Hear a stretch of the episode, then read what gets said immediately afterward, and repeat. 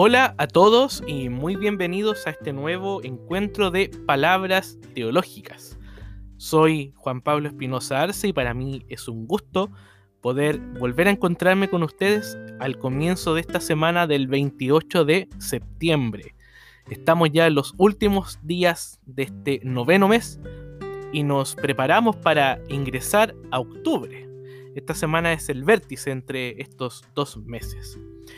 Y teniendo esto en consideración, el podcast de el día de hoy, de esta semana, busca abordar algunos planteamientos en torno a la necesidad de ampliar los modelos antropológicos. Vamos a volver nuestra mirada sobre Francisco de Asís y la integración de lo creado. El domingo 4 de octubre, queridos amigos, recordaremos a Francisco de Asís, Francisco, pienso, representa un modelo de la humanidad renovada, integrada e integradora de los elementos que coexisten en el medio ambiente. El Papa Francisco, con su pontificado, ha recuperado, y pienso, ha ampliado también, la figura del santo de Asís a toda la catolicidad.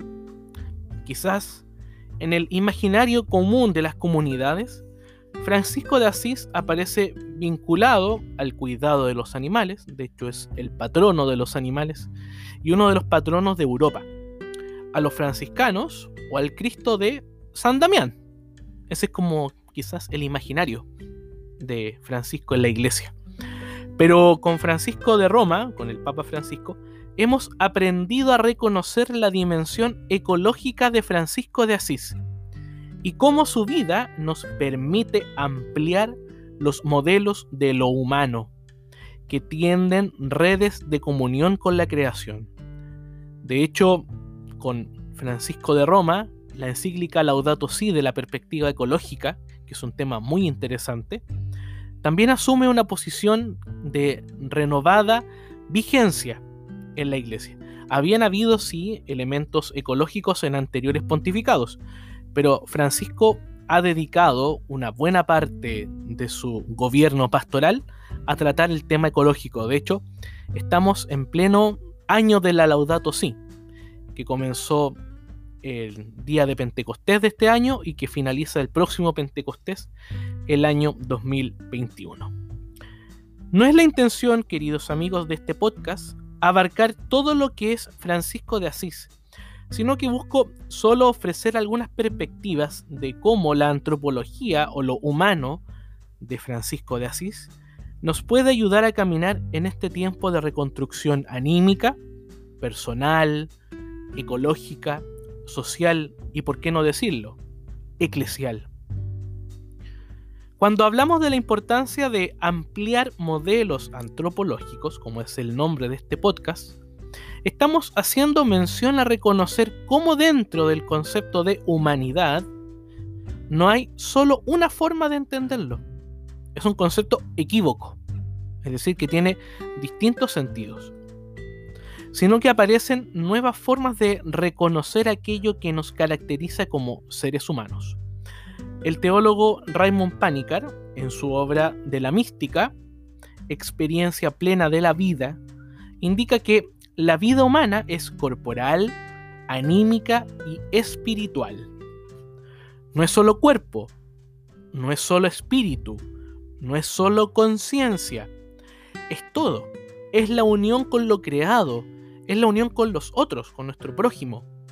Es el vínculo con nosotros mismos, con nuestra interioridad, pero es también el vínculo con Dios, con esa apertura a lo trascendente. Somos una humanidad integrada y debemos trabajar para continuar ampliando dichos modelos. Francisco de Asís en su misma vida, en su acción pastoral, en su espiritualidad y en sus relaciones, muestra una humanidad ampliada. Eso es muy interesante de Francisco de Asís. Creo que en la obra de Leonardo Boff, este teólogo que también invitamos nosotros a las palabras teológicas de la semana pasada cuando presentamos su libro Derechos del Corazón, Leonardo Boff escribió una obra en torno a Francisco de Asís, Leonardo era franciscano y la obra se llama San Francisco de Asís, ternura y vigor. Se las recomiendo. Léanla porque muestra esa profundidad humana, cósmica, anímica de este santo tan querido como es Francisco de Asís. Y Leonardo Boff en esta obra indica que Francisco es modelo de un hombre postmoderno, fíjense cómo lo nombra. Aunque Francisco vive en la Edad Media, Leonardo Boff es capaz de reconocer en Francisco un hombre postmoderno, en donde triunfa la compasión y la ternura. Y más adelante indica que el pobre de Asís es una alternativa humanista y cristiana, fíjense ustedes. Tenemos que volver a recuperar entonces a Francisco de Asís y a estos santos de nuestra comunidad creyente. Quizás el gran signo de esta alternativa humana y cristiana es el que Francisco llame a cada cosa hermano o hermana. Eso aparece en el cántico espiritual, en el canto de las criaturas de Francisco, cuando él habla del hermano sol, de la hermana tierra, de la hermana muerte, y se vincula desde esta lógica de la fraternidad en torno a todo lo creado. Podríamos preguntarnos, ¿cómo el sentido del nombre hermanos marca una relación más fraterna con lo creado? Quizás la gramática de esta relación eco-fraterna o eco-relacional, podríamos decir también, es el modo de entender lo cósmico de Francisco que se pone a andar y a reconocer al Padre Creador. Y como la importancia de andar y de invitar a otros a andar es aquello que mueve a la vida humana, escuchamos ahora a Silvio Rodríguez con su composición Vamos a andar, del disco Rabo de Nube de 1990. Escuchemos entonces a Silvio Rodríguez con Vamos a andar.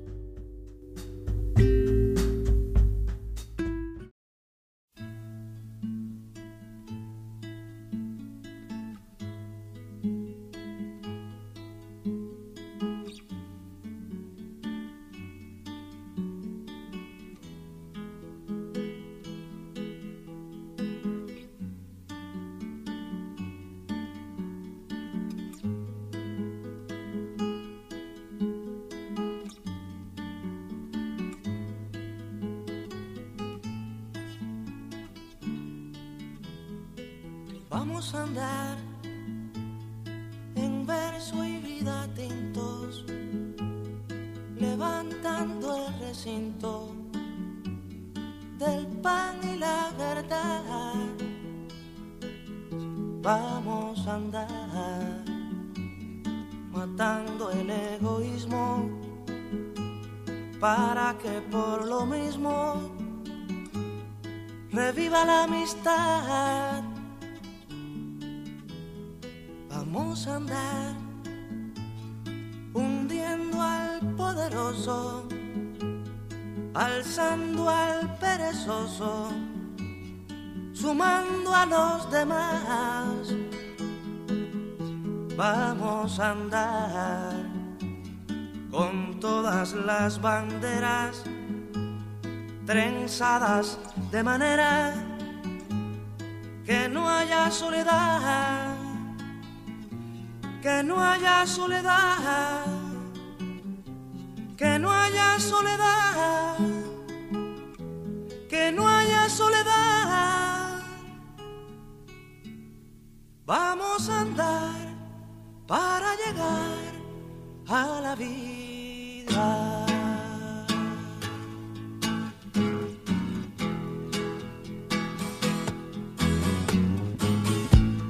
Vamos a andar en verso y vida tintos para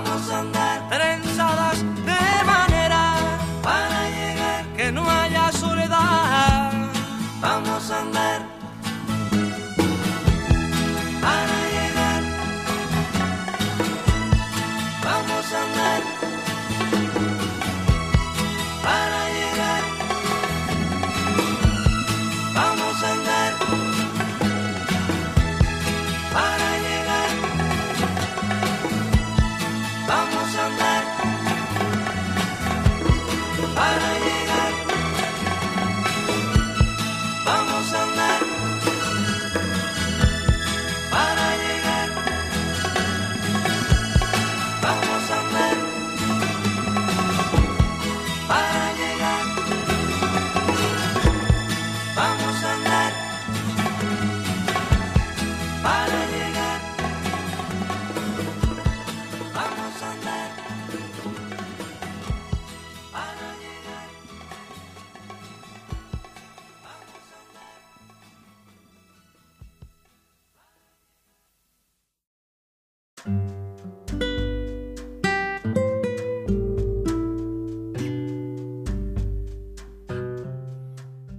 Ahí teníamos a Silvio Rodríguez con esta composición Vamos a andar de su álbum Rabo de Nube de 1990. Vamos a andar sumando a los demás. Es una composición que invita a lo comunitario, que invita a renovar esos vínculos que estamos reconociendo también en Francisco de Asís, este santo que nos acompaña en estas palabras teológicas y que recordamos en razón de que el próximo domingo 4 de octubre celebramos su fiesta y además el 3 de octubre el Papa Francisco va a estar en Asís por pocas horas firmando una nueva encíclica, su tercera encíclica, que se llama Todos Hermanos y lo hace en las vísperas de Francisco. O sea, queremos renovar los vínculos comunitarios. Vamos a andar. Eso tenemos que lograr. Leonardo Boff indica que Francisco ofrece un nuevo modo de estar en el mundo, de andarlo, de caminar con otros. La vida siempre es camino, siempre es movimiento. La antropología integral, o sea, que une el cuerpo y el espíritu, lo creado y lo, lo artificial, lo humano y lo divino, eso es una antropología integral, que está presente en Francisco de Asís supone un decir no al egoísmo. Raymond Panikar habla de la muerte del ego.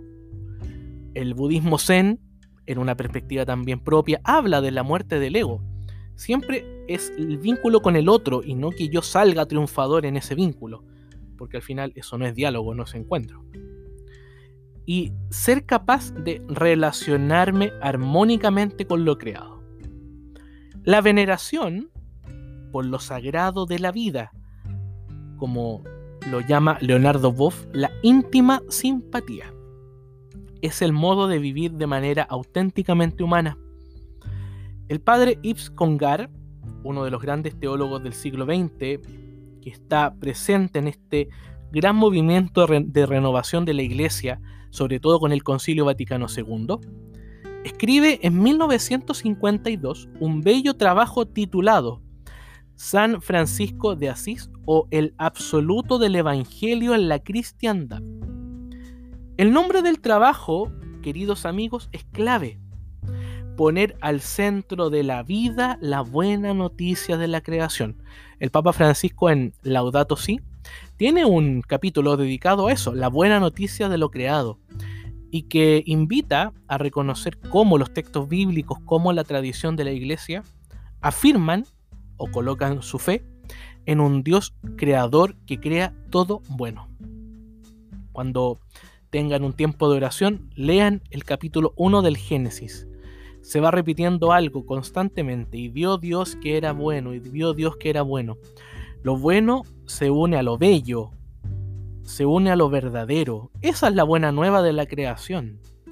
Es reconocer cómo nuestro Dios crea y es en sí mismo la bondad de lo creado.